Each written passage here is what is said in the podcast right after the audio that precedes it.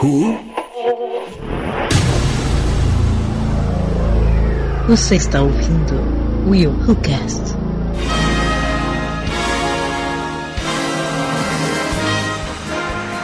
Not so live from the Will Who Cast. It's the Oscars.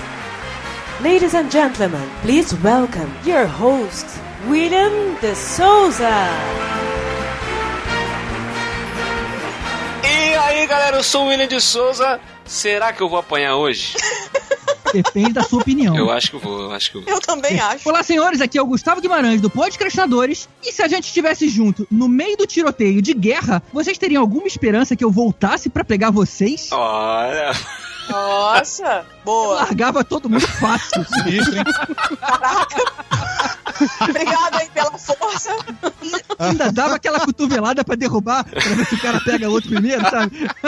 Dá uma rasteira. Salve, salve, galera. Aline Pagota aqui. Será que fizemos uma boa escolha em falar sobre os indicados ao Oscar? não sei, vamos. não sei se todo mundo viu o filme, né? Daqui a pouco, cara. Vamos descobrir isso aqui. Fala galera, eu Veste Parente aqui e eu queria saber qual é a velocidade de mandurinha. Nossa, Eu acho que Monty Python não está concorrendo ao Oscar, cara. também acho que não, mas tudo bem. Mas não sei, de repente eu não vi. Mas na hora, uma, uma boa pergunta é qual é a velocidade de mandurinha? Fala galera, aqui é Cleiton Muniz. E alguém mais aí sente tanta falta quanto eu de serem apenas quatro indicados? Eu era também mais simples, sinto. né, cara? Era mais simples. Muito bem, queridos ouvintes, estamos aqui realizando esse crossover ali com os excelentes Gustavo Guimarães e eu Vécio parentes ali do Podcast. Ops. Podcrastinadores. quase que não saiu.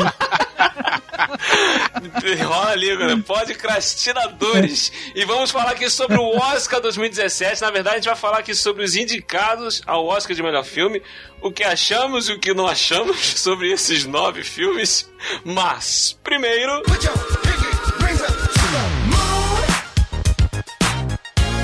Muito bem, querido ouvinte, passando só para avisar que excepcionalmente neste episódio não teremos leitura de e-mails e comentários, tá? Esse episódio do Oscar 2017 ele ficou bem maior do que o de costume, afinal foram nove indicados ao Oscar de melhor filme, então para não estender ainda mais, a leitura de e-mails ficará para o próximo programa, ok? E aproveitando ainda para avisar que você pode seguir o WhoCast nas redes sociais, nós estamos no Facebook, no Twitter, no iTunes, no YouTube e também estamos agora no Telegram, um grupo no Telegram onde você pode interagir diretamente com a gente e com os outros ouvintes do Will Who Cast. Participa lá, é só procurar no Telegram arroba Will Who Cast. O link tá aí no post também para você acessar. E vamos lá para os indicados ao Oscar 2017.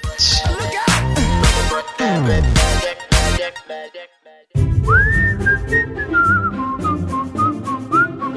mas antes de nós chegarmos no- nos filmes, vamos falar aqui sobre algumas categorias que nós achamos que merecem ser destacadas e qual filme que a gente acha que, que, me- que merece o prêmio. Tá, eu quero começar logo com efeitos visuais, cara. Desde que eu assisti Mogli, acabou o filme, eu dentro do cinema eu falei, cara, se esse filme não ganhar o Oscar de efeitos visuais, vai ser uma tremenda de uma sacanagem, cara. De todos os filmes que estão concorrendo na categoria, eu vi um vídeo com. Como é que. O making off, né? Como é que foi feita toda a produção de todos eles. E, cara, aí mesmo que eu, que eu cheguei à conclusão, o Mogli vai levar, cara. Se não levar, vai ser uma tremenda de uma sacanagem. É, não sei, porque o- os outros também são bons. O Doutor Estranho com aqueles prédios, é, é, calidoscópios. A vantagem do Doutor Estranho é que a, a linguagem que ele foi feita foi, é uma coisa nova, né? Essa coisa do calidoscópio que você acabou de falar. Isso. Só que ele é em momentos pontuais. O Mogli é o tempo inteiro. Isso, Eu acho cara. que o, o conjunto da obra, talvez, do Mogli impressione mais. Eu- Eu não, não, tô, não tô descartando o Mogli, não, sabe? Eu concordo que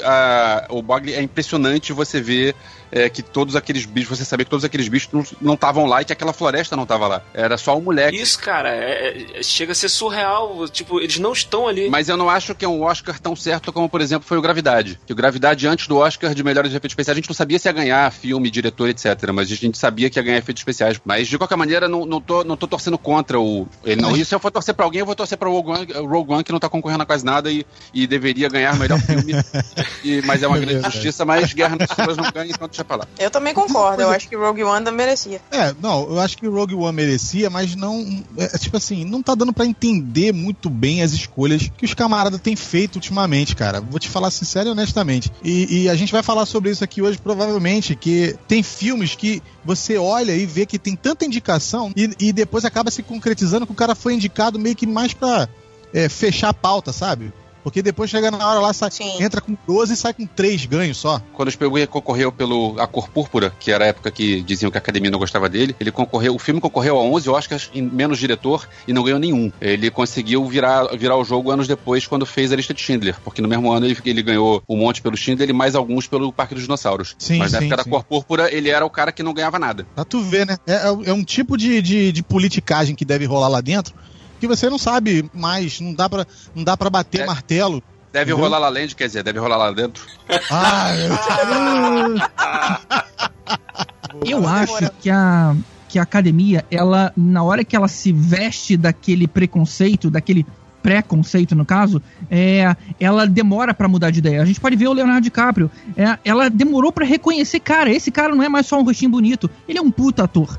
E talvez isso seja o caso de o Spielberg fazendo tanta coisa bacana, mas ela falou, não, ele tá- o filme dele é pra criança, não é filme pra Oscar. Até que um dia o cara foi falar de, de, de Auschwitz, e aí, pô, não tem como achar que esse cara tá falando com criança com o filme dele. É, exatamente. Eu acredito que também tem muita injustiça aí nesse meio. Porque, Ah, por sem exemplo, melhor atriz, quando concorreu Eu- eu Jennifer falar. Lawrence e a Emanuele Riva. A atuação de Emanuele Riva em Amor foi sensacional. E aí o que acontece? Ter perdido pra Jennifer Lawrence, que era o rostinho da América, sabe? Aquilo ali pra mim foi o fim. Aí eu É. vi que realmente a academia é muito injusta. Esse ano é muito tem um outro exemplo, no- também com melhor atriz. A Meryl Streep tá concorrendo. Ninguém, nada contra a Meryl Streep concorrer, porque Meryl Streep sempre faz valer o filme, tá?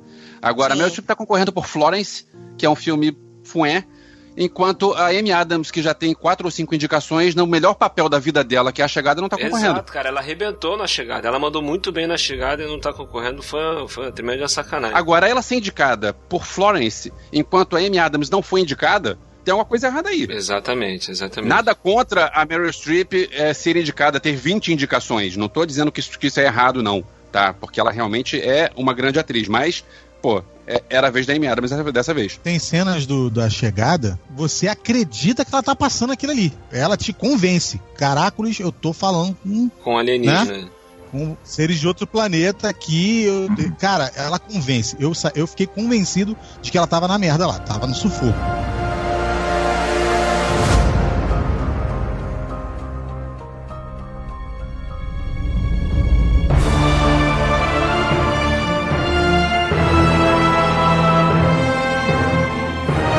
Voltando aqui aos efeitos visuais, nós temos aqui Horizonte Profundo, Doutor Estranho, Mogli, Cubo e as Cordas Mágicas, tipo An e é? Rogue O One. Cubo e a, co- e a escorda mágica, se eu não me engano, ele, ele é todo Ele é stop feito motion. em. Stop motion não é pra concorrer efeitos especiais. Pera aí, efeito especial é uma coisa. Um longa-metragem stop motion é animação, não é efeitos especiais. É. É, exatamente. O pessoal que o pessoal que faz as indicações, que vota nas indicações lá, eles é, participam do Walking Dead, cara?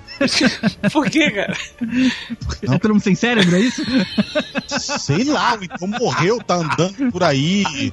Não dá pra entender, não, cara. Sinceramente. Eu acho que o grande problema também, cara, tá no excesso de categorias. Por exemplo, sabe quem devia ganhar o melhor mixagem de som? Não, porque ninguém se importa com essa categoria.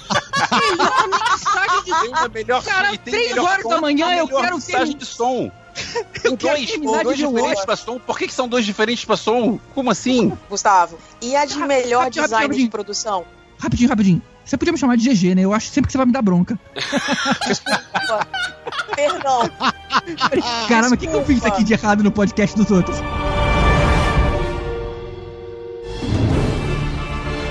Diretor, eu acho que o, esse, esse carinha do La La Land acho que vai ganhar, acho que vai Pra levar. mim, quem tem que levar é o Mel Gibson. Eu concordo com a Aline. Eu acho que a direção do Mel Gibson foi impressionante. Isso, eu, eu acho que o Mel Gibson merece. São cara. estilos diferentes, né? Você é, é uma a câmera do Mel Gibson no meio daquelas, da- daquelas explosões todas e no meio daquilo tudo de fogo e pedaço de gente explodindo é um troço impressionante. Assim como as- os planos sequências no meio de coreografias também são impressionantes. Então é, é difícil você comparar qual seria, qual mereceria mais, porque É, os dois fizeram É verdade. um mas, o que que mas o que você acha que é mais difícil de fazer? Eu acho que você O- pode ver por aí, cara. Realmente. Eu, eu é- digo, eu- o que é mais difícil fazer seria um plano sequência do, da- daquele jeito, com o- a câmera passeando pelos carros e o, o skate voando por cima, e abre o caminhão, tem gente batucando dentro, e, e para mim, acho que esse Tudo sincronizado, cara. Isso tudo sincronizado. tudo sincronizado. É, a impressão, a impressão que deu é que eles não cortavam, né, a, a cena. Isso, isso que eu digo, é um plano sequência, eles não cortaram. Se cortaram, foi um corte digital, Não, que nem dava, dava, pra, dava pra ver corte sim. A hora que uma, alguém passava por trás da câmera, ficava, em um frame ficava, ficava escuro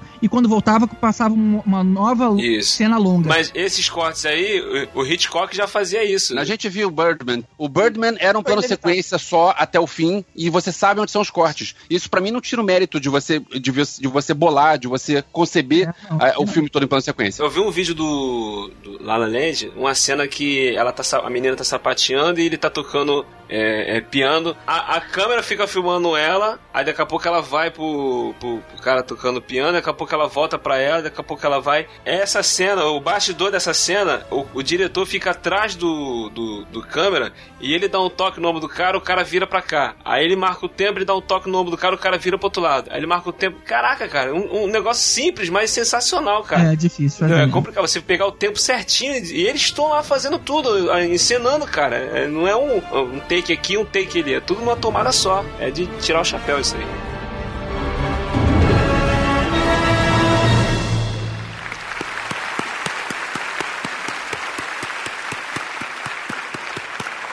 And the Oscar goes to.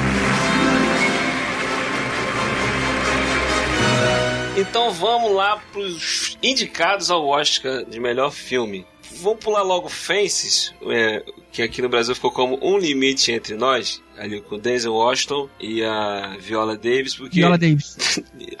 Alguém viu esse filme? Ainda não. Também Não deu concordo. tempo. Não deu tempo da gente assistir Mas esse olha filme, só. então...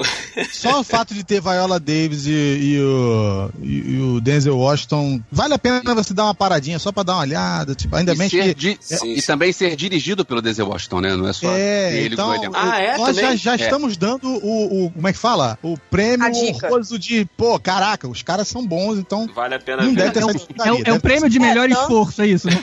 Isso, melhor esforço tá aí, entendeu? Pode ir lá. Everything that boy do, he do for you. It's not easy for me to admit that I've been standing in the same place for 18 years. Well, I've been standing with you. I gave 18 years of my life to stand in the same spot as you.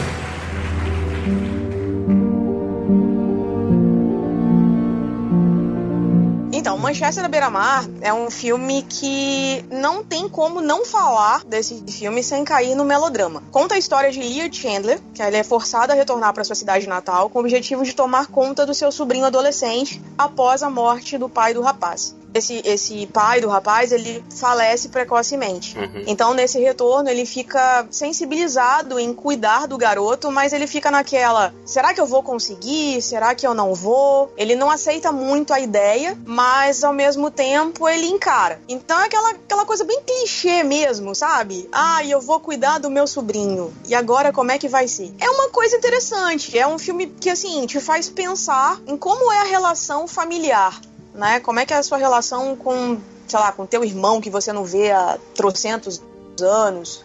Ah, de repente um parente que tá mais distante, enfim. E o que que acontece? A atuação do Casey Affleck, apesar da apatia dele, que eu acho que aquele cara é muito É isso que eu ia apático, perguntar, se, se vale mesmo isso que tão- isso que estão falando, né? Que ele, acho que ele ganhou o Globo de Ouro, não ganhou? Foi. Então, apesar do, do, do estilo apático dele, ele não atrapalha o filme. A história é boa e a Michelle Williams, ela manda muito bem na atuação. Eu sempre gostei muito dela e ne- nesse filme ela tá muito bem. Inclusive tem uma cena em que ela começa a chorar perto dele que passa uma veracidade incrível. Tanto que ela foi indicada ao Oscar de melhor atriz coadjuvante. E eu espero que ela ganhe, porque ela tá muito bem nesse filme. Ou seja, tá bem cotado no IMDB, mas assim, não acho que é um filme que vai ganhar o Oscar, não. Mas é um filme muito bom. Eu indico. I don't want to torture you. You're not, you're not torturing me. I just want to tell you that I was wrong. No, no. There's nothing there. Not true. There's That's not nothing there. I'm true. serious. You don't understand. And I don't know what this. true? I know you understand.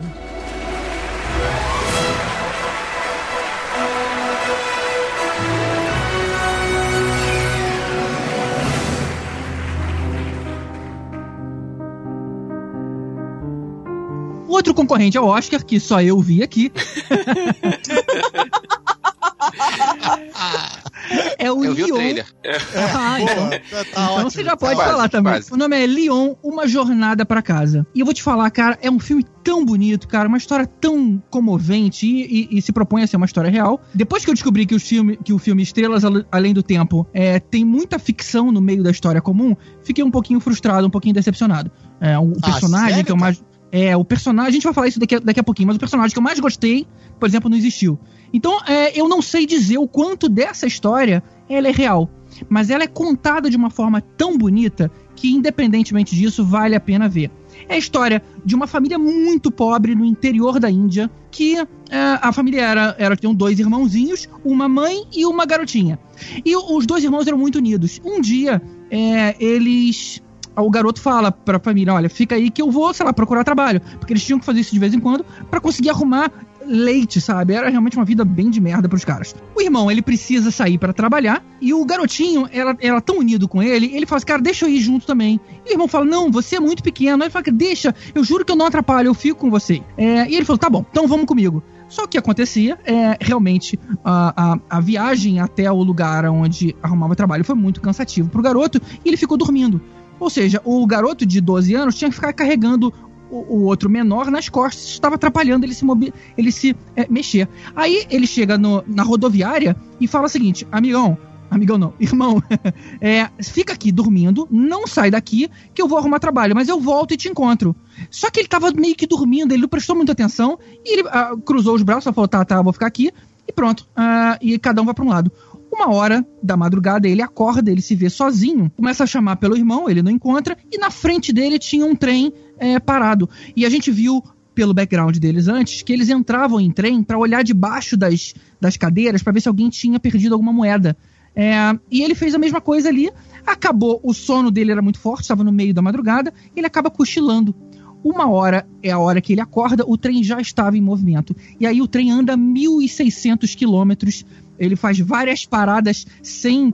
Vai passando pelos lugares e não parava, sabe? O garoto morrendo de fome, de sede. A hora que o trem para, a, a, a, a reação dele natural foi sair daquela prisão onde ele estava. E ele não percebeu, logicamente, que a melhor maneira dele, dele conseguir voltar para casa era ficando no mesmo lugar. Mas uma criança de 5 anos não tinha essa maturidade. Ele simplesmente sai num lugar totalmente diferente. E detalhe, na Índia, você tem dialetos diferentes. O lugar onde ele estava era outra língua, outro idioma. Ele não entendia o que as pessoas estavam falando. E era uma cidade muito maior do que ele estava acostumado. Ele estava numa cidade interior, de repente ele estava ali numa, sei lá, numa mini São Paulo, por exemplo, muita coisa acontecendo. Ele aí não vou dar muito spoiler, mas ele acaba vivendo nas ruas, sabe? Acontecem umas coisas meio bizarras com ele, dá muita pena. Acaba, isso aparece no trailer, né? não, não é exatamente um spoiler, mas ele acaba sendo adotado. Depois, quando ele fica muito tempo longe nas ruas, ele vai adotado por, ele é adotado por uma família na Austrália. Em um, em um certo momento da vida dele, ele começa a ter flashbacks de,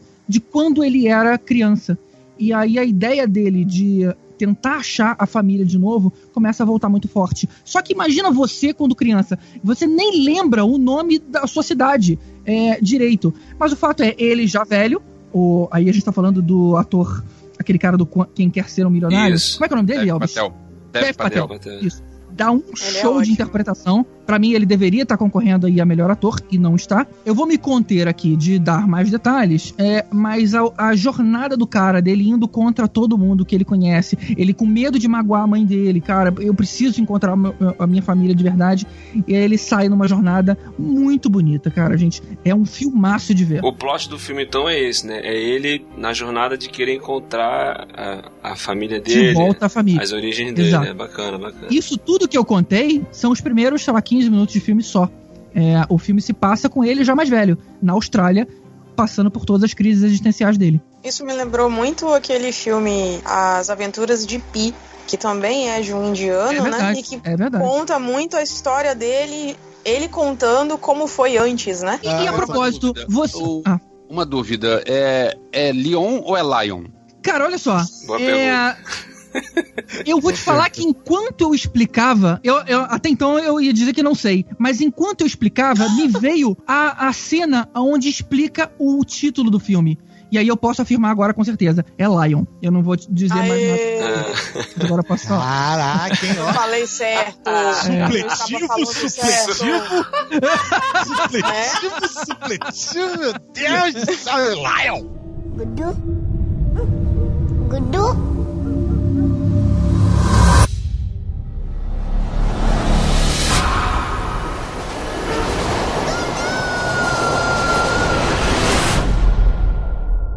To find my way back home.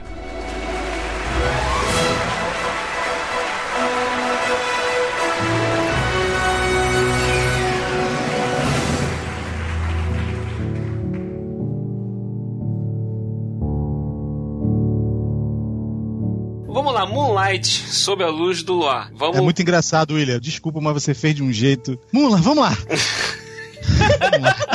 Ai, que saco falar desse filme. Vamos lá. Bosta. Tipo assim, só faltou isso, entendeu? Mas foi, foi boa. Se quiser manter aí os comentários também logo após, fica bom, hein?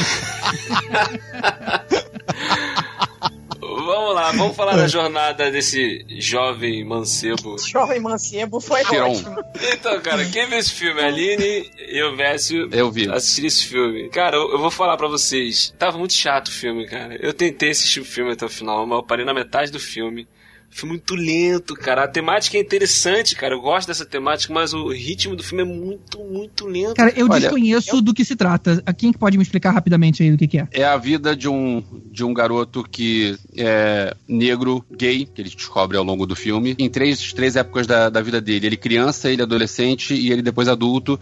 E é aquele cara que a mãe dele é drogada e ele vive no meio de, de vender drogas, acaba que é, é o, o cara que é, que é ferrado e, e sem, sem perspectiva. É, aí aí um, um, trafi- um traficante é, meio que ajuda ele, né? Meio que pega ele como, tipo, como. Vira um- meio que um tutor dele. Porque né? a mãe dele vive drogada e larga ele. Isso, Então, isso. e o- esse, esse traficante que, que cuida dele é o cara que fazia o. É o, o bom ator que tem no Luke, no Luke Cage, o cara que não sei falar o nome Boca dele. de algodão. Mar, é o Ele Boca de o Algodão. vilão, Mahershala É Ali. É, charrala, rala, rala dele, alguma coisa assim. Isso.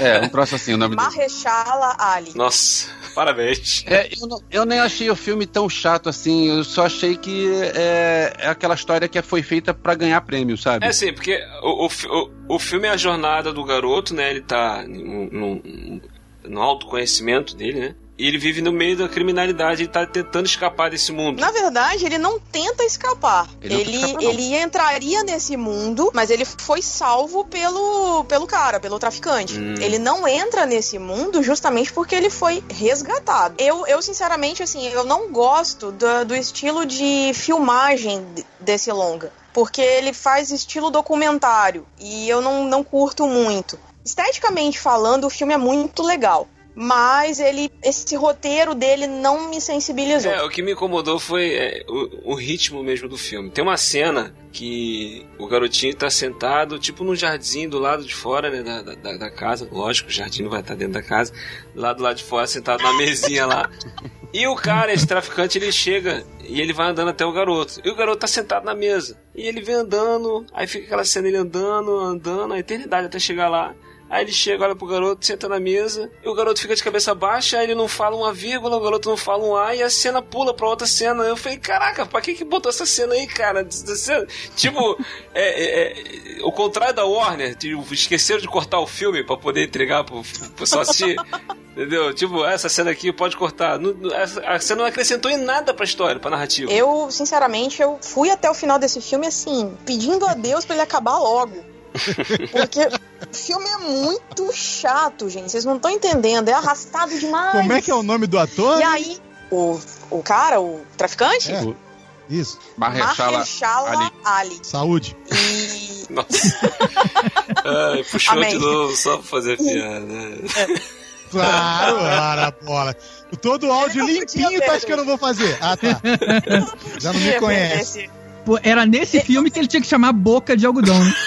Exatamente. Exatamente. Tem, tem, tem, tem. Temos um vencedor, gente. Tem, tem, tem. What's you, what's you looking at me like that for? What, man? Come on, you just drove down here? Yeah.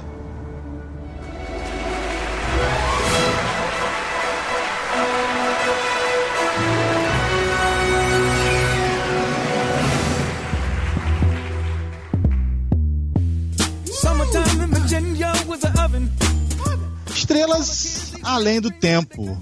É um filme que se passa, podemos dizer, né, no auge da Guerra Fria entre Estados Unidos e, e União Soviética na época, mostra a corrida pelo espaço, né? Você pode pensar assim, poxa, eu já vi de tudo sobre esse tipo de assunto, porque é um tipo de assunto que é muito é massificado nos Estados Unidos e vira e mexe aparece um filme falando sobre a Guerra Fria, sobre muro, sobre é, Rússia espião e não sei o quê. Só que esse tem um diferencial. Três É quartos se- de James Bond foi assim, né? O diferencial deste filme é que, num momento em que os Estados Unidos passavam por uma grande transformação e onde havia muita briga por causa do racismo, Era muito tolerável Três- na época, isso é que é não, mais não tem revoltante. condição, não tinha condição de, de você ter bebedouros pra gente de cor e bebedouros pra gente branca, de você ter que sentar no fundo do ônibus se você fosse negro. Então, tinha desse tipo de coisa. e O prédio não tem nessa- banheiro pra negros. Não, isso, não tem um banheiro para que o negro possa utilizar e ele ter que ir para outro prédio para poder utilizar o, o- o banheiro. Então, nessa nesse âmbito, de- debaixo dessa luz, que não é luz coisa nenhuma, três mulheres negras. Tinha uma banda Não. chamada As Mulheres Negras, do Abu Janra. Deve ser lá em Petrópolis, Elvis. Não, não Não, escolhendo tinha uma banda aqui no Rio chamada As Mulheres Negras. Procura aí, seu é, aculturado. Aculturado é ótimo. hein? Três mulheres negras se destacam pela sua inteligência e ajudam meio que. Eu até achei que fosse forçado em, alguma- em alguns momentos, mas elas ajudam a NASA a ganhar a corrida espacial para entrar em órbita e daí pra frente chegar na Lua e tal. É muito desdobramento no filme, tem várias cenas excelentes. Eu vou te confessar eu gostei do filme, mas achei que podia ter tido mais. Podia ter eh, levantado mais a bandeira, sabe? É, o Como que eu gostei foi- muito do filme, o, o filme se trata de três histórias em paralelo, né? Cada uma das três principais, é, cada um com o seu próprio desafio. Mas a, a NASA, na verdade, é um cenário de fundo. É, isso se trata sobre elas se indo contra ah, a sociedade que era contra elas mesmas. Então, ou seja, ou seja a opressão, no caso, é, impe- impedia eles, elas, de conseguir o que elas queriam, e elas, de uma forma muito inteligente, cada uma delas ia descobrindo uma forma de sobressair, aonde as profissões, embora a gente diga, ah, são as três matemáticas, mas não. É, uma era um- um- uma calculista exímia, melhor do que todos os outros homens lá. A outra menina, ela queria ser uma engenheira espacial, mas ah, ah, A, a o- faculdade não aceitava mulheres e, não é, e ela teve que entrar na justiça para conseguir é, o direito de entrar na faculdade. exatamente. Aí E nessa do- cena, é uma das melhores cenas do filme, é a O cena que ela discurso dela convence, ali, né? O Porra, discurso hein? dela pra convencer, pra mim foi excelente. Mas não sei se vocês lembram, mas antes dela ter que ir pra faculdade, ela tava se sobressaindo lá no setor onde ela tava. é, e aí aquela diretora lá, extremamente racista, impediu, criou uma outra diretriz que disse a seguinte: olha, engenheiros agora tem que ser. é, é, tem que ter um, um diploma aí de terceiro grau. E a única escola ali perto que poderia dar assistência a isso e fazer com que ela continuasse trabalhando era uma escola só para homens. Então, ou seja, eles foram colocando dificuldades a cada momento quando se viam ameaçados de como esses negros estão aqui tentando é, ser tão bons quanto nós. Posso te falar também o seguinte: a briga das, das mulheres tinha muito mais do que isso. Não era só isso. A briga, por exemplo, da menina que tenta ser engenheira também tá dentro de casa, dentro da sua É própria ver- casa. É verdade, é verdade. Porque culturalmente falando, a mulher não era nada. Ainda não podia nada e não conseguiria fazer nada. Até nesse âmbito, as mulheres lutavam, porque não é só questão de serem negras, sabe? É questão de serem mulheres numa época que, além do racismo, o, o machismo era altíssimo. A Era, era, era a falar. sociedade. Era a sociedade racista e machista. A, a que o GG falou que era a matemática, é, tem que lembrar que é uma época que eles estavam é, levando o primeiro computador IBM para lá. Então, até então, todos os cálculos eram feitos à mão.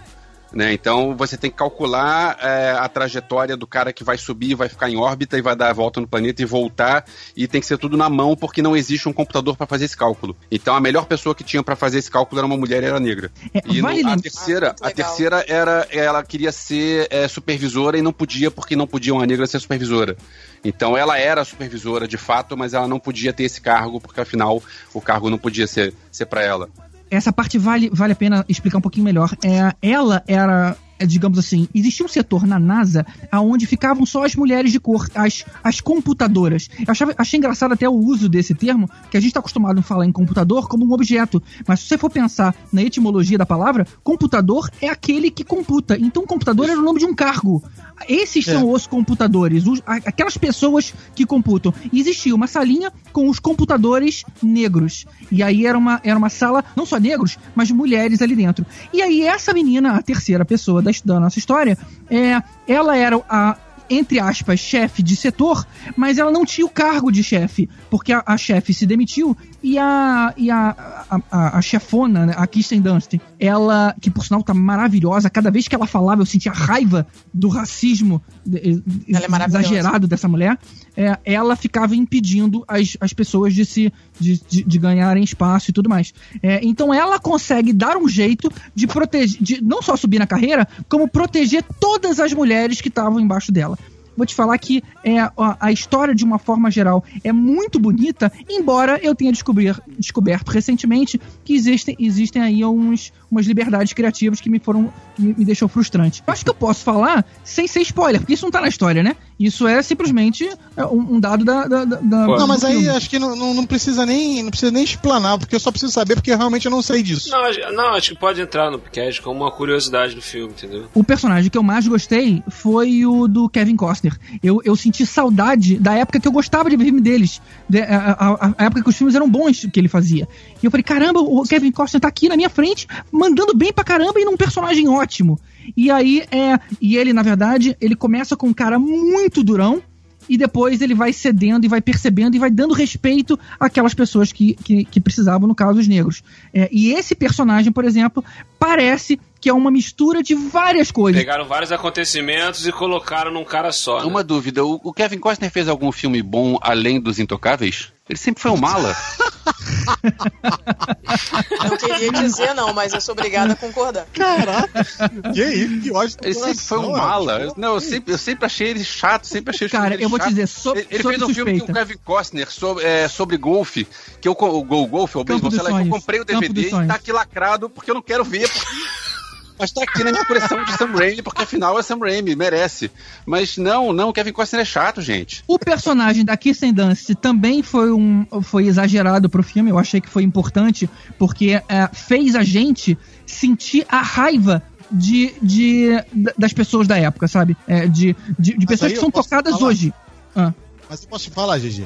Mas o da, Ki- da, da Kirsten Dunst, eu, eu desconfiei que não era uma personagem só. Eu desconfiei, porque ela era tão ruim que eu falei assim, cara, ela tá personificando o racismo. Ela é a personificação do racismo da época. E o Kevin Costner, agora que você falou, faz mais sentido pra mim que ele personifica as pessoas que não eram a favor disso e que lutaram mesmo que veladamente contra isso. Quando o Clayton falou a respeito da- das mulheres, elas conquistarem o espaço delas, apesar de serem negras, isso me remeteu muito ao filme do Jogo da Imitação, justamente aquele personagem da Kira Knightley. Mas de qualquer forma, é, vem mostrando a jornada das mulheres tentando conquistar o seu espaço, né? E aí você vê, poxa, três mulheres negras, como o Clayton falou, elas não eram nada, elas nunca eram vistas como nada na sociedade. Então, assim, é, a gente vê aí o, o girl power, cara. Tipo, porra, nós somos mulheres e é isso. A gente tá aqui pra mostrar o nosso potencial. Eu não assisti ao filme, mas depois de tudo que vocês disseram, eu vou correndo baixar esse filme pra assistir amanhã. Sem porque eu dúvida. realmente eu fiquei muito. é claro que muito você não vai baixar. Na verdade, você vai ao cinema, né? Você vai comprar Isso. ingresso. Tá, Foi gente. uma maneira então, de eu falar. vou ao cinema assim que. Vamos corrigir É, a é, frase. ela Eu pode, ela tá no Espírito Santo, ela assim pode que baixar. estrear. Vécio, todo o meu respeito por você não foi tem polícia. Peraí, peraí, peraí, peraí, peraí, peraí. Não, calma aí, calma aí. Calma aí, calma aí. Atenção, senhoras e senhores. Essa informação foi por causa de uma guerra civil que aconteceu no mês de fevereiro no Espírito Santo. Pronto. Pode seguir o recado. Obrigada. Parece, parece aquele cara do, do, do plantão da Globo falando. Sim, não, mas o médico deverá ser consultado. Exatamente. Agora eu queria fazer um comentário. É, eu acho a história do filme muito boa, tá? Só que, como cinema, eu não acho que é a melhor opção. Eu acho que é um filme que vale, vale ser visto porque a história é boa e porque é um filme legal e porque tá no momento de ver, esse momento de, de Estados Unidos racista e machista e tal, então tem tudo a ver. É, acho que ele ganhou e tem mais chances de Oscar do, do que se não fosse o Trump. Mas, ok? Mas eu acho que como cinema não é uma das melhores opções. Não sei se vocês entendem o que eu tô falando. Que se a gente tá pensando no melhor filme do ano, é que nem ano passado que deram o melhor filme pro Spotlight, que pra mim não, não foi um filme que mereceu, porque como cinema, ele não é tão, tão é, importante quanto outros. Eu Concordo eu, plenamente. eu acho que o filme é muito bom, eu gostei do filme, é ok, recomendo, é um filme, veja o filme, só que como cinema, eu acho que não é o melhor das opções, não é a melhor das opções que a gente tem. É, eu vou dizer então por que, que eu acho que esse filme tem boas chances de ganhar. Eu concordo contigo, cara. Eu acho que é, é, existem filmes que eu diria o seguinte: foram melhores executados, mas esse filme, além dele ter uma história extremamente positivista, além dele estar passando por um momento onde os Estados Unidos precisa se reafirmar é, perante ao, ao- ao novo presidente dos Estados Unidos, a gente ainda existe. A, a academia ainda foge de uma crítica muito forte do ano passado de, de, de não terem tido negros ali. Então, ou seja, é, uma, é um filme é, é o filme para eles se ah, desculparem, digamos assim, com a sociedade. É um excelente fi- filme, excelentes atores, uma ótima direção, um filme extremamente positivista é, e que ainda limpa a barra de todo mundo. Por isso que eu acho que tem boas chances.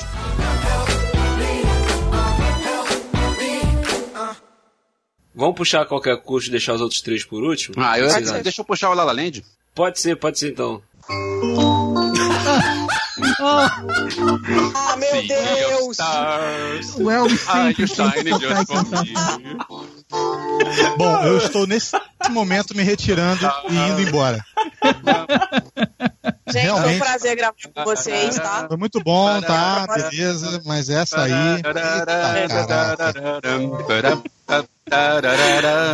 Tá bom, tá bom. Chega, Tá bom.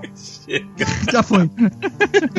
Mas então, La La Land, 14 indicações ao Oscar. Nunca um filme teve 15 indicações. Esse tá igualou o recorde de outros dois. Um foi o Titanic e o outro não me lembro qual foi. É, não vai ganhar os 14 porque afinal ele tá concorrendo duas vezes a melhor canção. Então, ele- se, ele, se ele ganhar tudo, ele só ganha 13.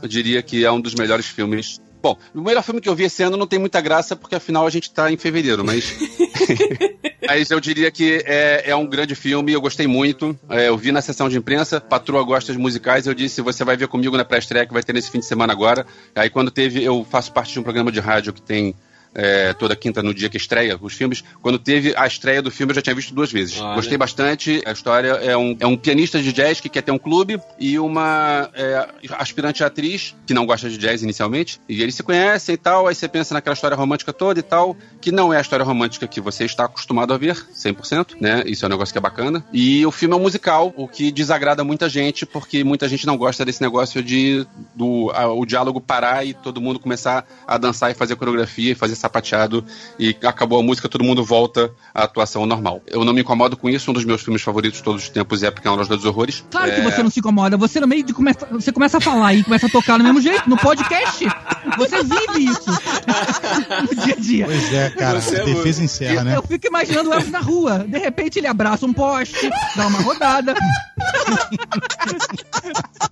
Bem dançando na chuva, né? É, né? Cantando na chuva. Ah, meu Deus do E- céu. Bom, eu ia falar mais, mas não vou falar mais, deixa quieto. Olha, eu, eu, eu tô criticando, mas eu realmente gostei muito desse filme também. E, e principalmente é, o fato do dele ser um musical, mas ser um musical comedido.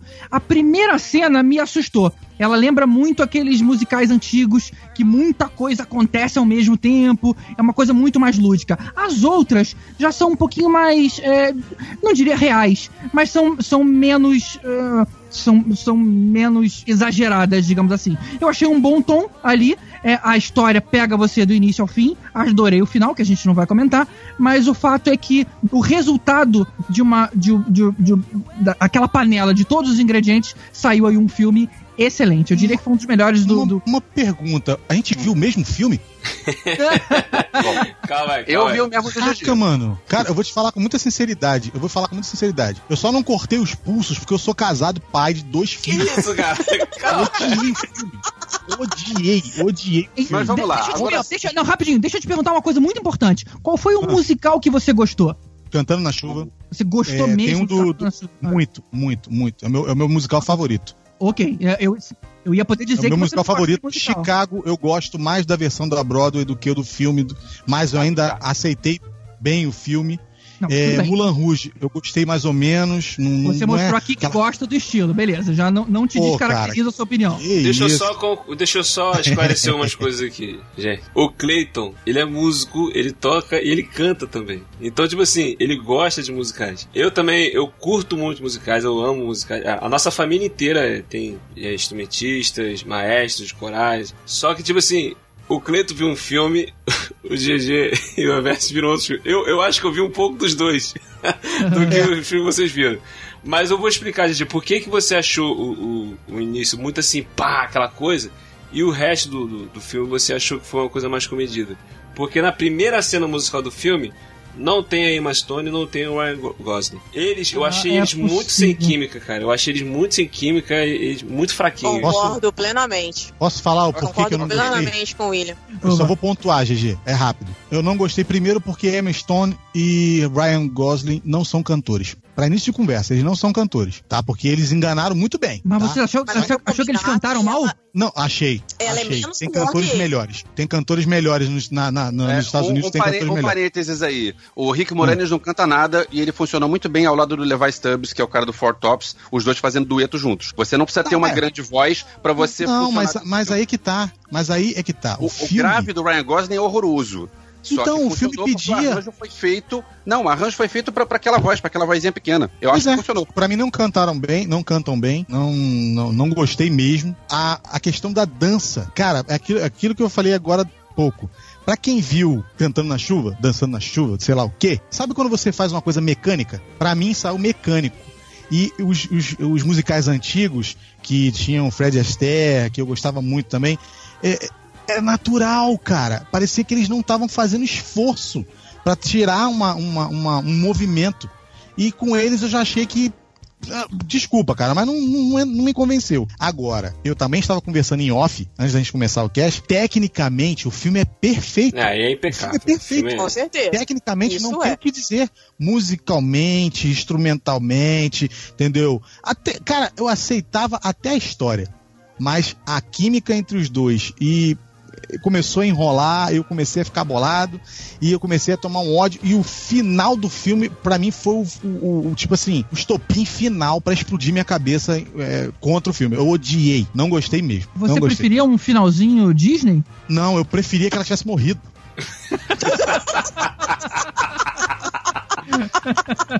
Cara, quando acabou, quando acabou o filme e não é aquilo que a gente esperava, porque fica assim, cara, é isso mesmo? É, Aí eu fiquei exatamente. tempo assim, é isso mesmo? Eu gostei. Aline, cara, é tá. genial É. isso, é Eu genial. gosto disso. Aline é minha testemunha porque eu tava vendo o final do filme com ela no Skype ouvindo os meus mesmo. comentários. E ela Foi. sabe que o meu comentário foi esse aqui que eu tô falando. Graças a Deus que essa bosta acabou. Porque eu não gostei. Exatamente. É, Ele viu o filme, ele terminou de ver o filme 10 minutos antes de vocês entrarem aqui pra gente começar a Tá gravar. tudo fresquinho na minha mente. Então, gente, deixa eu só fazer os meus adendos então. Pra mim, o Ryan Gosling, ele não é bom ator. Eu não acho ele bom ator. Então, assim, a Emma Stone, ela é até boa atriz pra mim, mas eu acho que ali ela, ela me ganhou mais com a maquiagem e o figurino. Até na dancinha, assim, ela não convenceu muito, não. Eu também concordo com o Clayton, eles não têm química nenhuma. Não há porquê os dois serem o casal sensação. Não vejo isso. Mas assim, eu concordo também que é um filme que, pela estética, é muito bonito. Mas, gente, não dá. Olha, eu, assim como o Clayton, eu, eu tava falando com ele que, pra mim, a última cena do filme foi a única coisa que valeu. A única coisa que prestou de verdade. Eu respeito muito a opinião de vocês. Eu, Vécio, desculpa aí pelo comentário contra. mas assim. Ué, Gente, tem problema. La La Land não é o filme merecedor do Oscar. Vocês Não, me desculpem. não é, não é merecedor do Oscar. Tem, tem coisas melhores que ele. A, a, nossa- a gente só Com difere certeza. porque eu achei, no Mas fim das contas, uma boa obra. E, e pegando em relação ao ponto que você colocou sobre a Emma Stone e o, e o Ryan Gosling não terem química, eu vou te falar que Hollywood não concorda com você, porque eles já tiveram juntos em outros dois filmes. Ou seja, entendem que eles funcionam bem com o casal. E vou te falar, cara, eu meio que tava torcendo por eles ali no, final, no fim das contas. Então eu acho que a passagem me, acabou me passando ah, o, o que eles pretendiam. Também não gosto muito do Ryan Gosling, apesar de ter adorado ah, aquele filme que faz parecer que é anos 80. Como é que é o nome desse filme, Alves? Até Deus O- perdoa. Drive ou até Drive. perdoa? Os dois. Drive. Os dois são iguais, tanto Drive. faz. Drive é Drive é incrível. muito- Você citou um filme muito bom. O Drive, por exemplo. O Drive é um filme muito bom porque não explora ele falando. É mais. Tá bom, é uma explicação. É uma boa explicação. Então, assim, não, é sério. O gestual dele fala por ele. Então, quando ele abre a boca, pelo amor de Deus, gente, né? Vamos combinar. Mas eu não posso tirar o crédito dele em La La Land, por quê? Porque ele aprendeu em pouco tempo a tocar piano. Pouca É, gente sabe disso. é. Ele teve que Três- aprender a três tocar meses. pra atuar. Exatamente. Então eu não posso tirar o crédito dele por isso. Eu não gosto dele, eu acho que ele tem cara de paisagem em todos os filmes. Eu acho esses dois filmes do Nicholas Winding Refn muito ruins, como toda a carreira do cara. É, Esse diretor, o diretor norueguês, que, que faz filmes onde nada acontece e os atores ficam com cara de paisagem, um olhando pro outro porque não tem texto, porque o filme não, que ele fez. ele fez o Demônio Neon em 2016 e ele fez esses dois, Drive e Até Deus Perdoa, que são dois filmes iguais com Ryan Gosling. E não sei qual é qual, porque os dois são a mesma coisa. É o Ryan Gosling violento e com cara de paisagem, sem falar nada o filme inteiro. Então eu acho o, o diretor acho muito ruim e eu acho que o Ryan Gosling ele, ele me surpreendeu positivamente porque ei, ele fala, ele tem voz. Olha só. É, e tudo bem, a voz dele não é lá grandes coisas, é, o grave dele é, é ruim é, pra, pra música, o grave dele é ruim, mas ah, os arranjos funcionaram, eu acho que, que ele funcionou bem. É, agora, esse comentário que estão por aí, inclusive eu vi um, um vídeo do, do Damien Chazelle, o diretor, falando que o Ryan Gosling tocou tudo aquilo, eu vou te dizer que tem alguma coisa é, malandra aí nessa história. Porque um cara que não toca piano não aprende a tocar aquilo em três meses. Exatamente. Eu, com certeza. Ah, não, mas Eu, ele só cara, precisava fazer. é, é, Eu acho, Elvis, que o GG. som do piano não é dele. Ele só precisava mexer GG, os dedos no jeito certo. Aquela cena que ele tá no, no restaurante logo antes dele ser demitido pelo Not My Tempo. Aquela cena que ele pira na música e ele faz aquele fim daquilo que mostra ele e a mão dele tocando, ou não, Não é, é ele. ele. Ou então ele já sabia tocar piano sim. Porque, é, vou te falar, eu estudo piano. Eu acho não que ele é. ter treinado aquele movimento, cara. Não, sem, Cara, sem obrigatoriedade. não é. De repente, aquele piano não tinha corda. Sei lá, é, ele visual. Não, mas é, mas GG, quem, quem toca percebe. Quem toca percebe. Não, não. Olha só, posso dar um exemplo? Posso dar um exemplo? O que fez o Ray? Jamie Foxx. Ah, Foxx. é o Jamie Foxx. Jamie Foxx, filho. O cara toca. O cara é músico. E o cara falou pra ele, o, o- o Ray, Ray Charles, ele foi consultor do filme e ele deu várias dicas sobre o filme. E quando foram perguntar pra ele, ele falou: o cara toca muito. Se tivesse que voltar uma vida, eu voltaria Jamie Foxx, entendeu? Olha só, o que pode acontecer é, como o Ryan Gosling tem esse passado de, de ator mini Disney, de repente ele já estudava piano, de repente ele já tocava alguma coisa e ele resolveu, sei lá, praticar é, durante Aprimorar, três, né? quatro meses, porque ele vai ter que tocar aquilo e aí ok, eu acredito. Mas esse papo de que ah, ele não sabia, ele aprendeu só pra isso, desculpa, mas não é assim que funciona. É, também não me convenceu. Não é o, Eu- eu como a vejo. gente viu o, o Jamie Foxx tocando, ou como viu o, o Dennis Quaid tocando, como o Jerry Lewis também. Não é tanto é assim, não é. É, é gente que já sabia tocar e ficou praticando. Mas não sei, não sei. Eu vou, eu vou, vou mandar um zap pro Damien Chazelle e vou perguntar qual é. Aquela cena do, do, do restaurante, eu concordo com você. Aquilo ali não foi ele. Tá nítido que não foi ele. Os meninos, né? O, o, Inclusive, A produção uma vem o. Clayton, o Clayton e o William podem falar melhor por mim. Mas tá nítido que aquilo ali não foi ele. Mas eu não posso tirar o mérito dele de ter aprendido um pouco pra facilitar a, o dublê dele, de repente, a né, fazer lá a cena. Deixa eu Não, perguntar assim, então pro e- Clayton e pro William. Vocês Oi. são. Vocês, vocês como músico, vocês tocam jazz ou vocês tocam música legal? Cara, a gente. Porque, porque o jazz, é, ele é muito improviso, né, cara? Então, de repente, tá o cara lá É. e dane-se aquelas teclas lá e, e, pô, e como o jazz é improviso mesmo, vai. Ninguém tá percebendo. a parte que, que a gente fala, cara, que, que é, é muito ruim você saber alguma coisa. Não que a gente seja espetacular, não que a gente. Mas o fato de você conhecer alguns caminhos, como o Elvis falou, e, você não consegue, não, não dá pra engolir, cara, entendeu? Você repara Então algumas tem coisas. coisas que não. Não passa desapercebido ou despercebido, não sei se a palavra tá certa, mas, cara, não passa. Então, isso também foi me dando, sabe, um. Ah, caraca, por que, que tá acontecendo assim? Entendeu? E acho que é por isso também, entendeu? Mas vai fazer o quê, né? Infelizmente, né? Vai ganhar o Oscar, né? Porque eu duvido muito que depois de puxar tanto o saco, puxar Puxou, tanto puxou. é, a nostalgia de todos os.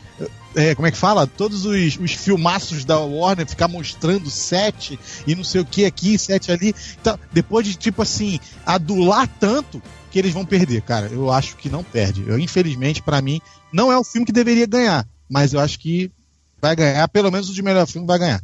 Eu acho. Não é o Oscar que você merece, mas é o Oscar que você precisa, né? É. Olha só, quando, quando eu tava vendo esse filme, eu, eu pensei assim, cara, esse filme é um retalho de tudo quanto é filme musical bom, famoso que tem por aí. Ele pegou várias partes do, do, do, do filme. Uma sensação Entendeu? de déjà vu É, ele pegou Tem um várias. vídeo, tem um vídeo que ele junta esses melhores momentos com a parte do filme, é muito bacana. Vocês já viram? Deixa, deixa eu perguntar, é ruim você fazer citações a músicas clássicas? Não, mas olha só, eu, eu, eu achei que, tipo assim, foi muita coisa, cara. Muita coisa. E, tipo assim, parece que foi o filme todo um retalho, uma coxa de retalhos. Pega um pedaço aqui, um pedaço aqui, um pedaço aqui. Aí pegou uma historinha boba, jogou no meio pra poder ter, ter, ter uma história contando. E o pior, essa historinha boba, que é uma história muito, muito simples, muito básica, tá concorrendo ao Oscar de roteiro original, cara. Calma, rapidinho. Quase todo musical, a história é boba. Aí tudo bem, a gente não vai falar de Les Miserables, a gente não vai falar disso. Mas quase todo mundo. Greasy. Olha só, olha a história que é Greasy. E é um musical bacana.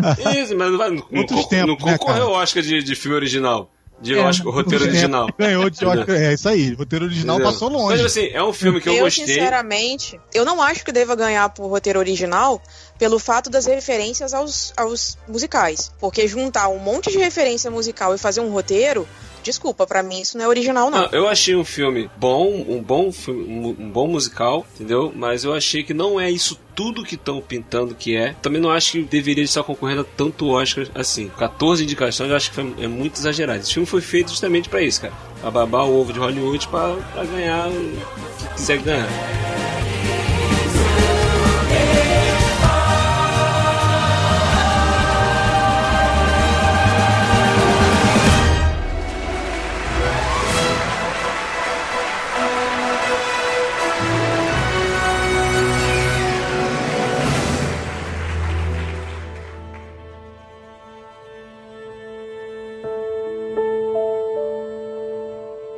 A qualquer custo, a história de dois irmãos, né? Um ex-presidiário, que já tinha experiência lá em roubar bancos, e um outro que era um pai divorciado. E eles estavam perdendo a fazenda da família. Eles decidem assaltar um- alguns bancos para que pudessem ter a chance de se restabelecer financeiramente. Só que aí eles não contavam que iam encontrar no meio do caminho um delegado que tentaria de tudo capturá-los. E esse delegado é o Jeff Bridges, que por sinal tá muito bem nesse filme. Ele inclusive tá concorrendo à cate- categoria de melhor ator coadjuvante. a perturbação dele com aquele parceiro, coitado. Eu fiquei com pena do amigo dele lá do O do parceiro mexicano dele. e índio. É, Mas você falou que rolava um todo. respeito entre eles. Ele sacaneava o tempo inteiro. Mas era, um, sac- era uma sacanagem respeitosa no- na entrelinha, cara. Eu achei isso muito bacana. sim. Uma coisa interessante que tem não só o Jeff Bridges, como o Ben Foster, que é um ator que tá em um monte de filmes por aí, mas nu- nunca fez um. nunca teve um grande papel, nunca teve uma, uma boa chance de ter um grande papel principal num grande filme. Ele tá mandando muito bem e ele é uma pena de não estar concorrendo, porque ele tá tão bem quanto o Jeff Bridges. E o Chris Pine, impressionantemente, também está bem. Ele conseguiu desvencilhar a imagem dele de Capitão Kirk nesse filme. Ou seja, eu sei fazer algo além do Kirk, sabe? Isso me surpreendeu. E ele tá uma gracinha nesse filme, gente. Desculpa. Ah, Sabia, sabia.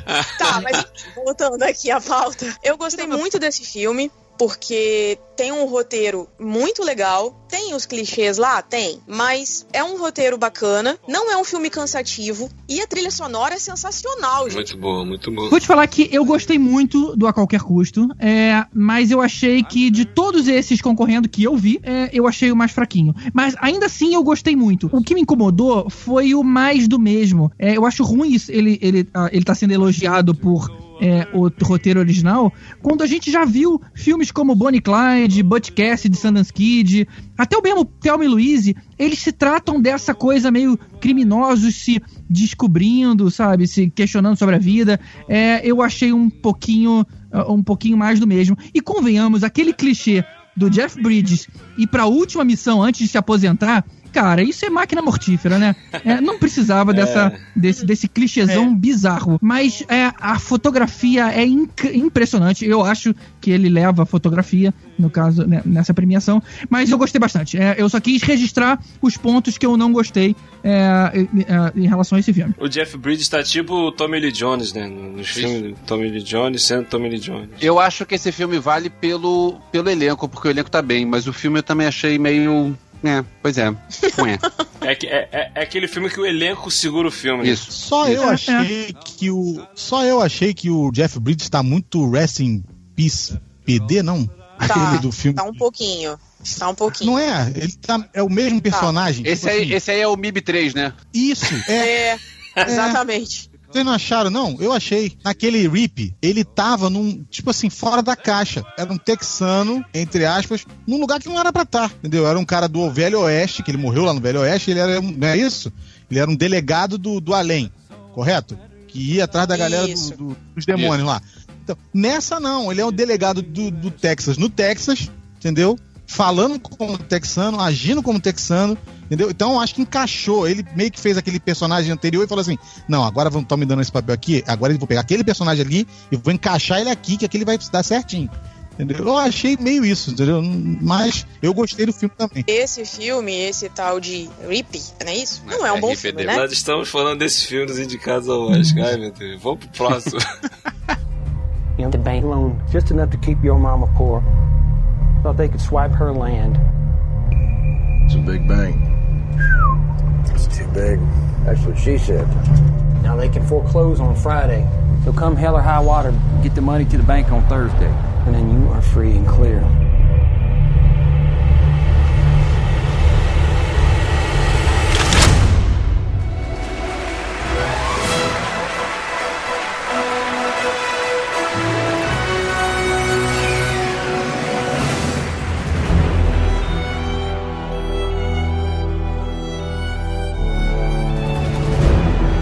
Até o último homem. Eita. Ai, meu Deus.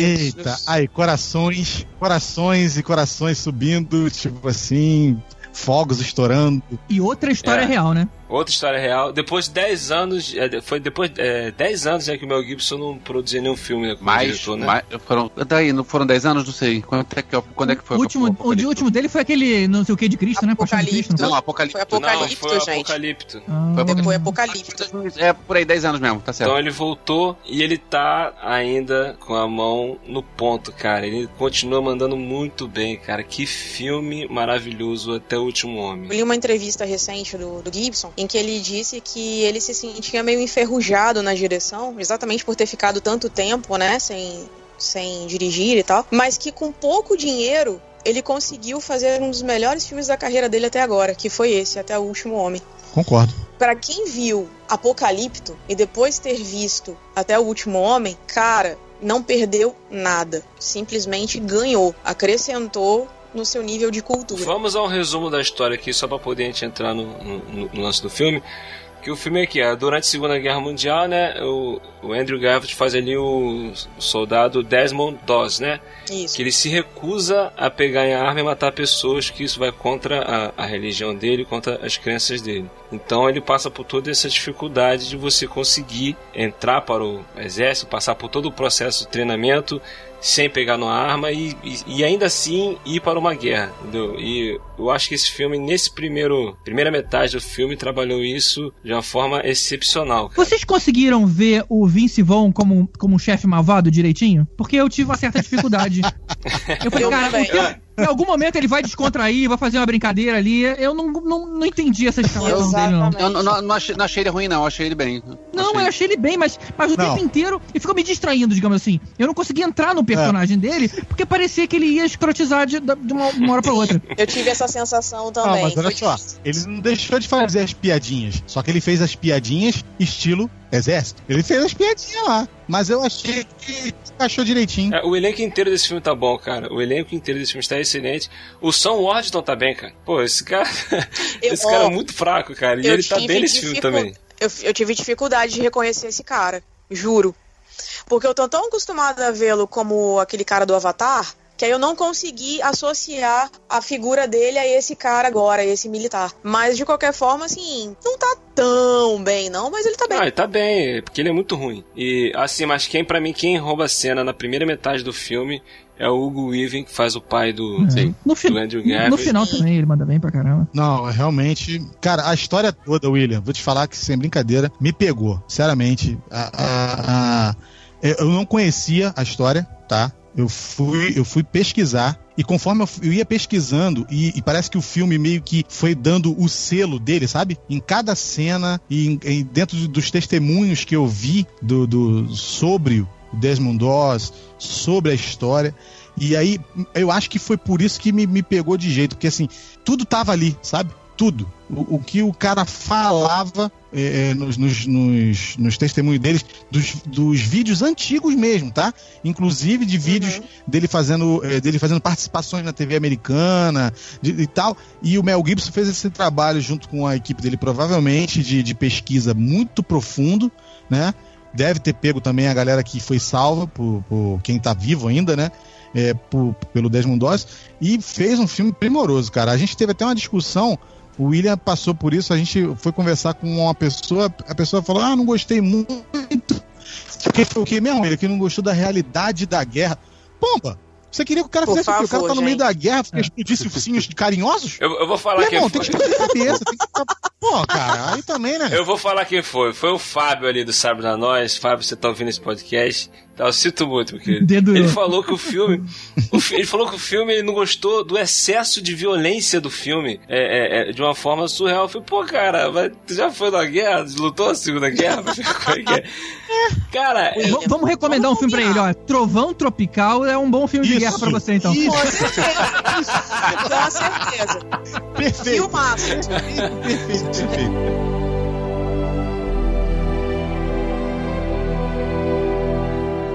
Mas olha só, a pessoa que reclama de violência num filme, principalmente se tratando de um filme de guerra, e do Mel Gibson, não gosta dos filmes do Mel Gibson, vamos combinar. Porque são todos com violência explícita. Até em Paixão de Cristo, o cara se preocupou em mostrar como foi a lança passando na costela de Jesus Cristo. Como é que ela ficou? Como é que ficou a pele? Ele teve a preocupação com isso. E eu achei muito interessante nesse filme agora, esse Até o Último Homem, que ele mostra exatamente o, o cenário de uma guerra, que não é bonito, e os caras explodindo, as pernas indo pro alto, a cabeça indo pro outro lado, o sangue jorrando. Tem uma cena que um torpedo cai em cima de um cara que tá deitado no chão, o cara tá atirando, o torpedo cai em cima do cara. Vai metade do corpo do cara pra um lado e metade pro outro. Eu fiquei, cara.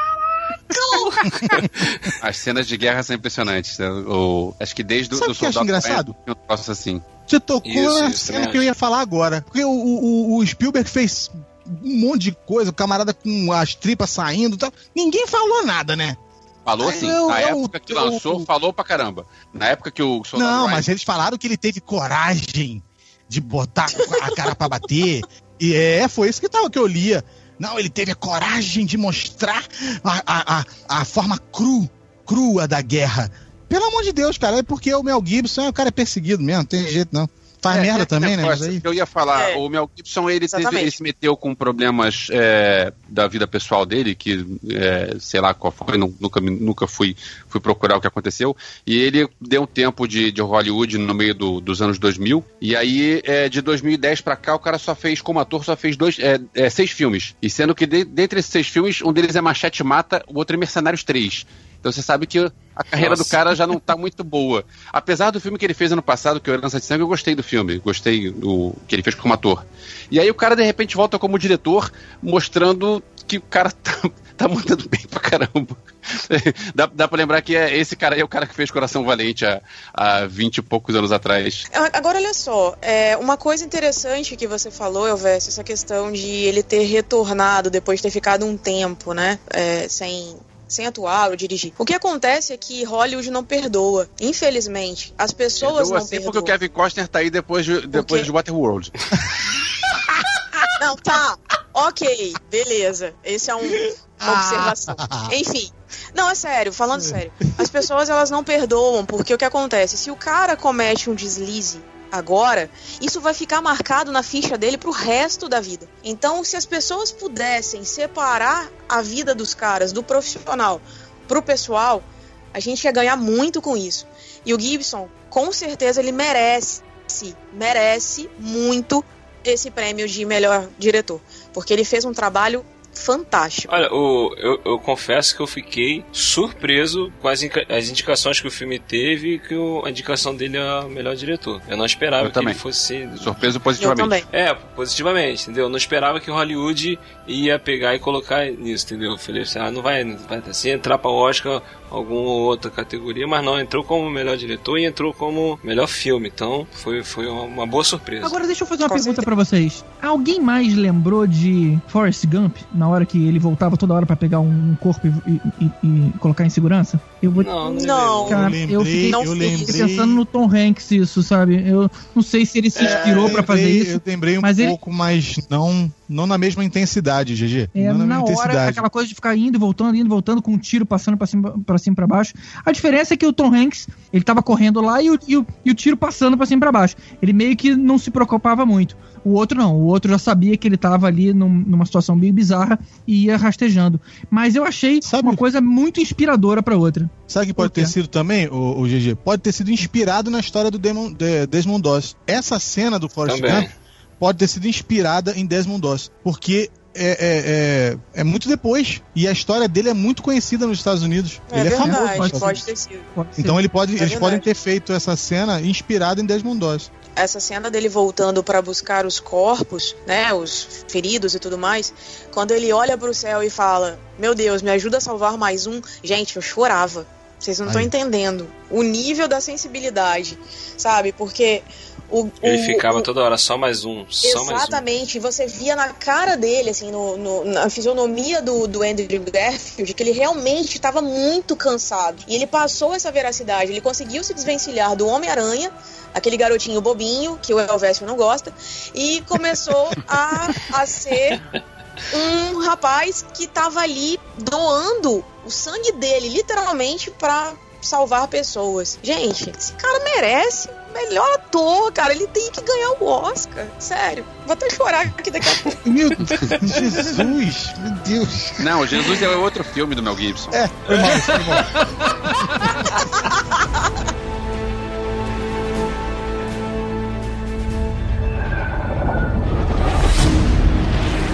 What the hell is your delay, Captain? We're waiting, sir. Waiting for what? Private Doss. Who the hell is Private Doss?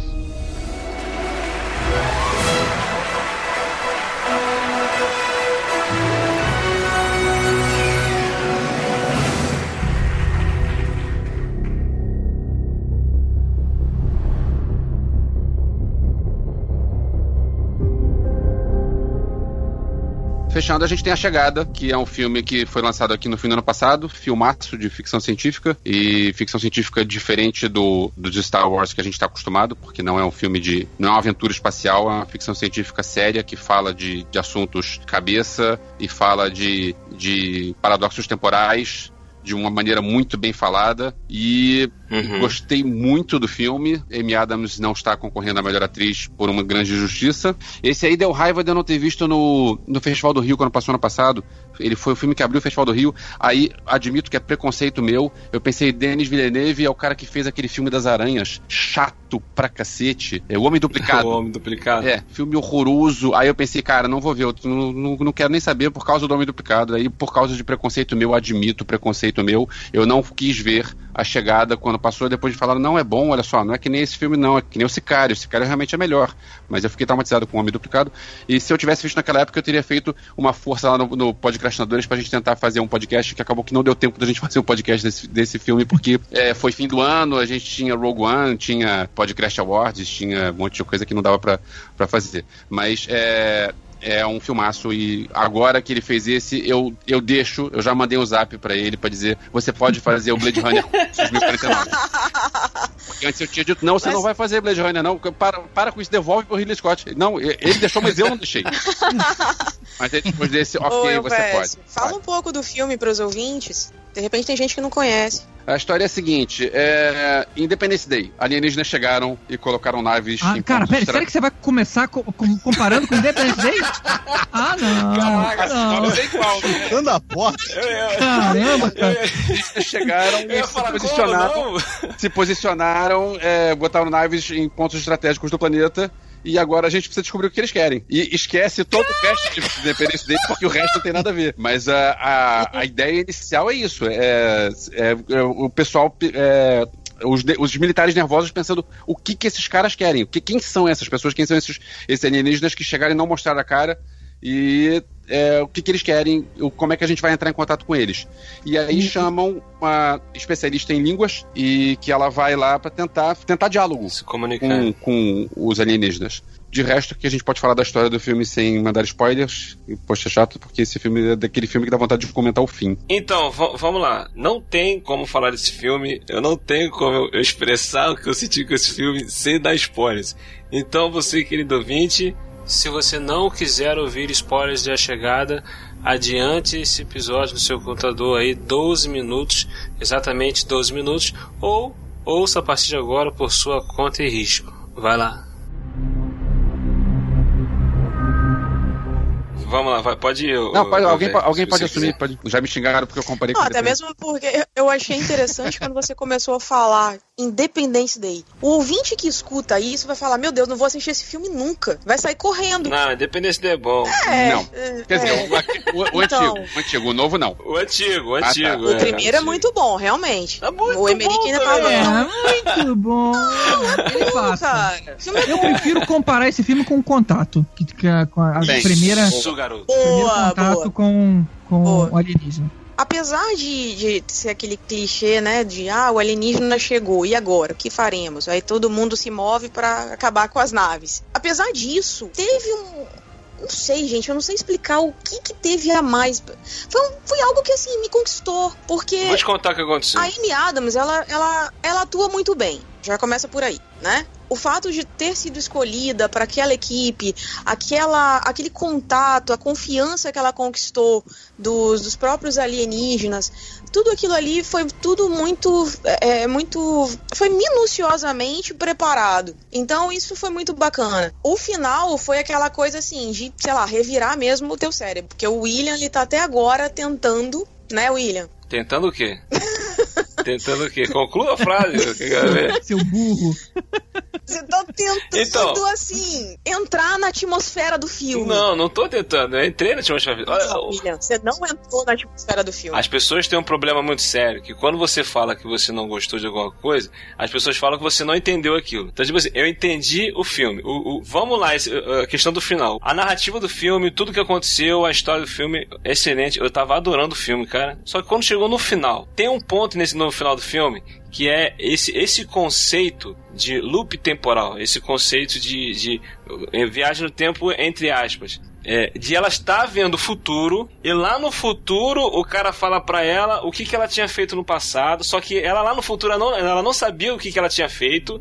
Aí o cara fala pra ela, ela vai lá atrás, lá do passado, ela liga pro, liga pro, pro, pro cara no, no passado. Mas tipo assim, Pra mim, esse conceito de viagem no tempo, ou de, de passado e presente, esse conceito eu não gosto, cara. Esse conceito me irrita. Pra mim tem que ter uma linha temporal onde tudo aconteceu normalmente, pra depois, com uma influência de ela ter, ter, ter tido uma visão do futuro, ou ter ido pro futuro, qualquer outra coisa do tipo, aí sim ela tomar uma atitude que vai interferir tudo. Quando ela tava lá, no- na reunião, lá, na- na- no evento lá, o cara veio falar com ela, ela não sabia de nada. Ela não sabia de nada. Ele falou com ela lá no futuro e, a- e ela lembrou do futuro pra poder. É um, é um conceito meio Não, complicado, ela mas não esse lembrou, a conceito. informação tava chegando nela pela primeira vez ali no futuro. Então, mas lá no Tanto que o futuro. chinês falou, eu não sei como é que a sua mente funciona, mas eu sei que eu tenho que te falar isso. E aí ela, aí ela vê a informação pela primeira vez. Então, aí é aquele conceito do ovo ou da galinha que nasceu primeiro, entendeu? Eu não gosto desse conceito, cara. Eu acho isso é, é- é- eu acho isso um, um- como é que eu vou dizer, um, um tipo de roteiro preguiçoso, entendeu? Aí as pessoas chegam e falam que o filme teve um plot twist, porque tudo aquilo que você viu no início do filme dela com a filha, na verdade, era uma visão do futuro. As pessoas tiveram esse plot twist e botaram como filme o, fi- o final maravilhoso. Nossa, o filme era aquilo, tal. Mas eu achei só mais um filme com um final mais ou menos, cara. Talvez a expectativa tenha atrapalhado a experiência, porque as pessoas estavam falando desse filme de uma forma absurda, mas o ponto principal que eu achei que o filme tinha que abordar, o filme não abordou.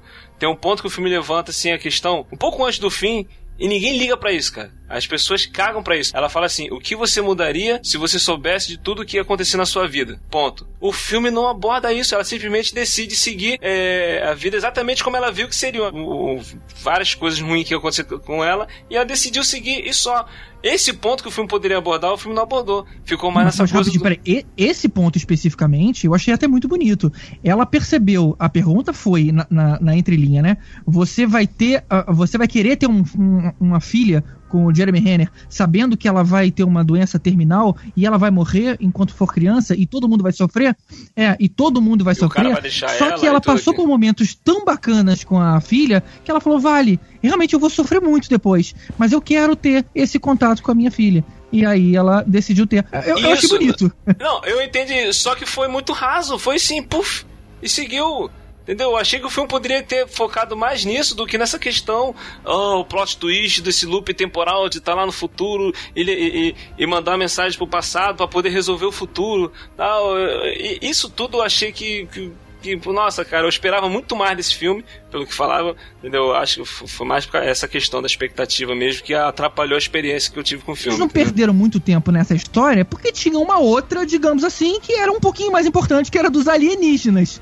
É, não dava pra equilibrar assim, do- é, deixar o mesmo nível de importância que, um outro. também que não também que não resolveram nada, cara, porque tipo, os alienígenas vieram pra cá pra poder ensinar uma mensagem pra ela, pra poder daqui a 3 mil anos vai precisar da ajuda deles também. Tudo, tudo isso que eles armaram, esse cenário, vieram, é, fizeram um caos, um desespero no mundo inteiro e tal. E no final, na conclusão disso tudo, foi tudo muito rápido, muito jogado, assim, não, não teve nada aprofundado.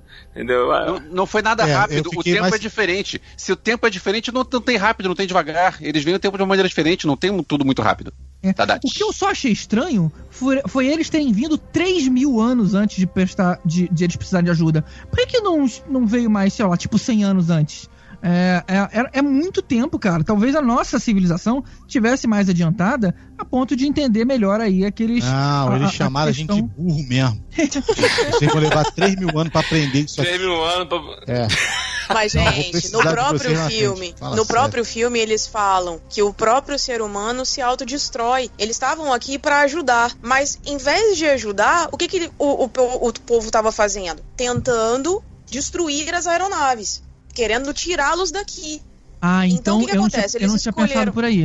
É, então, na verdade, eles estavam dando a linguagem para que a gente não se destruísse, para que a gente entendesse de uma outra Exatamente. forma o espaço-tempo. Eles queriam 3 ajudar o tempo anos pra todo. tentar entender. O Jesus veio dois mil anos atrás e ninguém entendeu a mensagem do cara ainda, meu filho.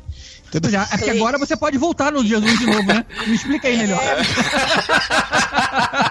Simples, né? Vamos fazer um loop aqui. Ô, ô, Cleito, mas o detalhe é que, como a linguagem deles era, era em sinais, alguém precisava né, decifrar aquilo ali. Então, o que que acontece? Os seres, os seres humanos, eles não são tão, é, digamos assim, né, para eles, talvez, não são tão evoluídos quanto eles. Então, a gente vai chegar lá um pouco antes, para eles, para dar tempo deles decifrarem o que a gente tá querendo dizer, para alguém lá, de repente, sei lá, uma luz ilumina a cabeça de alguém que consiga, que conseguiu, né, tanto que é ela, para entender o que, que a gente está querendo dizer. Então, eles conseguem se comunicar com ela, dizendo: olha, a gente está aqui para ajudar. A gente não está querendo matar vocês, não, apesar de vocês terem armas. E aí eles dão como bônus para ela exatamente essa função de conseguir ver o futuro.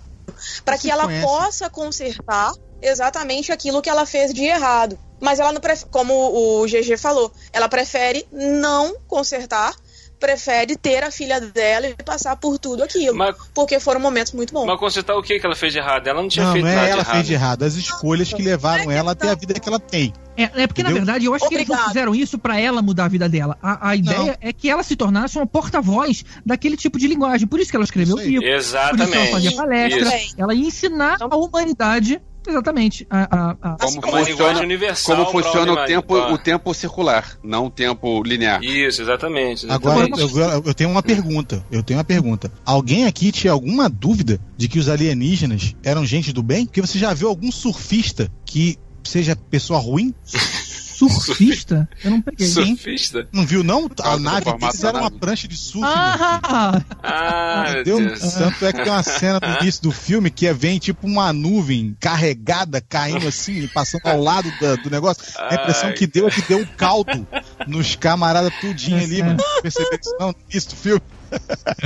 Mas, por Clay, isso que ninguém, então, por isso que ninguém entendia o que eles falavam, né? Eles viam estar falando. Pois é. Pô, meu irmão. aí, Olha aí, E aí, Pô, eu tô de boa, mal barato, Vai ver que aquela fumaça visual. toda era maconha, né, cara?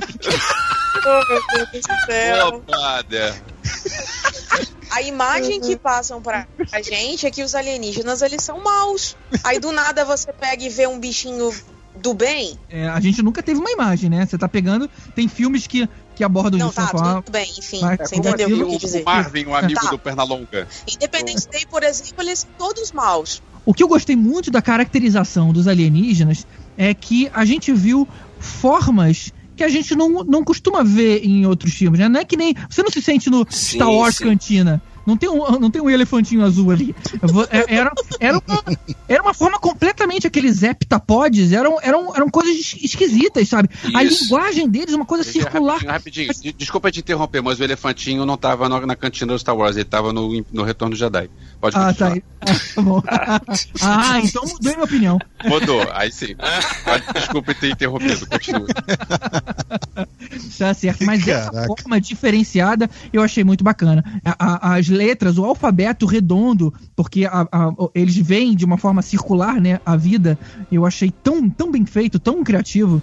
É, meu mérito vai pra Isso foi isso. bacana. É, uma curiosidade Foi- que eu foi descobri bacana, é, quando eu estava pesquisando sobre, o- sobre o filme, eles chamaram de Abbott e Costello os, os alienígenas, porque o Abbott e Costello tem um, um quadro, eu até catei no YouTube, é, é um quadro é, que eles têm famoso, que já tiveram outras versões por aí, que é o cara falando que tem é, três, é, três jogadores de beisebol, o Who, o não sei quem e o I don't know his name, é o nome do terceiro, e ele fica falando aquela piada o tempo todo, tipo aquela piada do é, Who's the band on the stage? Who? Ah, the band on the stage? só. Who? The band on the stage? Então tem, pro- procura no, Quem, no é, YouTube. quem é o líder e da Costello. China? Who? Pois é, né? who, who's the leader of China? Who? The leader of China. Tem- eles- a primeira piada, aparentemente, que fizeram com isso foi Abbott e Costello que fizeram um negócio de who, who, e, e fica com esse problema de comunicação entre eles. E foi por isso que chamaram de Abbott e Costello. Interessante, bacana. Legal. Maneiro, maneiro. Curioso, curioso.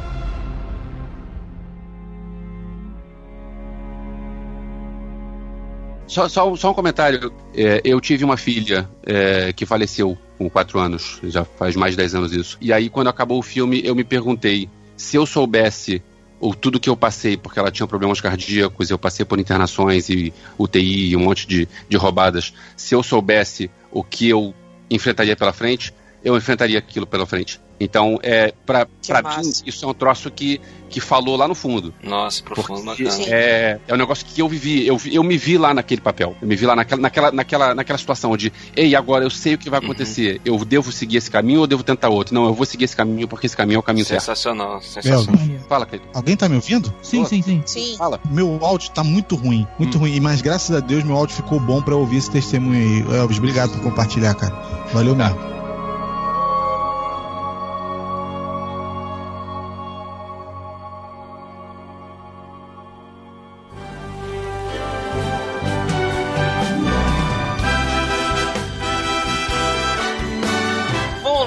Nossas considerações finais. Já falamos sobre nossos, os, os nove filmes. Agora, a perguntinha: quem vocês acham que merece ganhar o Oscar? Rogue E quem vocês acham que vai ganhar? Rogue One. Infelizmente. Não, peraí, quem merece Infelizmente, é Rogue Rogue One One. não tá. Não, mas quem merece? Não é perguntou quem vai ganhar, quem merece. Quem merece é Rogue One. É, vamos lá, entre os indicados ao Oscar de melhor filme, quem vocês acham que merece ganhar? GG, quem você acha que merece ganhar? Olha, eu, eu estaria entre dois. Eu gostei muito de Lion e de Estrelas Além do Tempo. Mas eu acho que nenhum dos dois leva. E quem você acha que vai ganhar? Eu acho que vai o La La Land de novo. De, De novo? Ele joga de novo, ele já ia perguntar, que vida? de novo porque ele já ganhou outros prêmios, né? Ah, tá. Que susto. Eu achei Aline. que também tava no estilo looping lá do, da chegada. É, então, eu. Pode ser dois, William? Não, um que você acha que merece ganhar e um que você, Poxa acha, que, vida. que você acha que vai ganhar. Tá, então, se pudesse. Pudesse ser dois. eu gostaria que fosse Capitão Fantástico e até o Último Homem. Mas a minha preferência entre os dois é até o Último Homem. Agora, quem vai- eu acho que vai ganhar? La La Land, cantando estações. Creito. Bom, eu acho que por questão de merecimento até o último homem. Isso aí ninguém vai tirar isso da minha cabeça. Mas a questão é que vai realmente ganhar. Eu acho que o La La Land vai ganhar por causa do lobby que está sendo feito muito, muito forte em cima do filme, entendeu? Mas eu vou torcer muito contra. Vou torcer contra ele e a favor do até o último homem. Oh, meu Eu Deus. você vai continuar no Rogue One? Eu tô... Se, for- se fosse pra ver a minha lista, o, o Oscar ficaria entre o Rogue One e o Deadpool. Mas como a minha não perguntaram pra mim dessa vez, né? Esse ano não ligaram pra mim, não, não- Dessa é. vez. Aí, entre os indicados, eu acho que merece o La La Land e eu acho que vai ganhar La La Land. Não, olha, bom. Eu acho que quem merece é o Até o Último Homem. Também acho que quem vai ganhar é o La La Land. Então, pela pelas votações aqui, pra gente, quem merece Até o Último Homem. E quem vai ganhar, La La Land. É isso aí.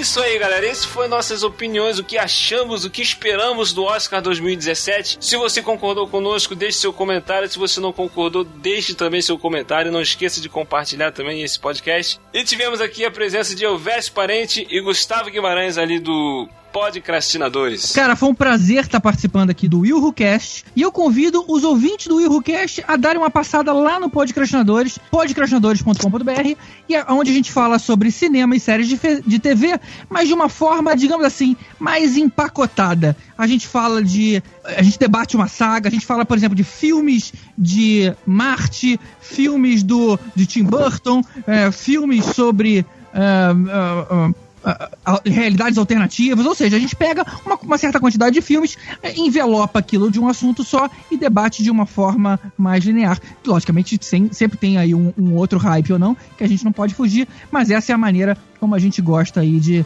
de falar de filmes e séries, e vocês estão convidados a ir lá assistir. Excelente. É isso, eu costumo recomendar pra quem ainda não ouviu, procurar os de Guerra nas Estrelas que a gente fez. Não sei se deu pra reparar, é, a gente é um pouquinho fã de Guerra nas Estrelas, né? Não sei.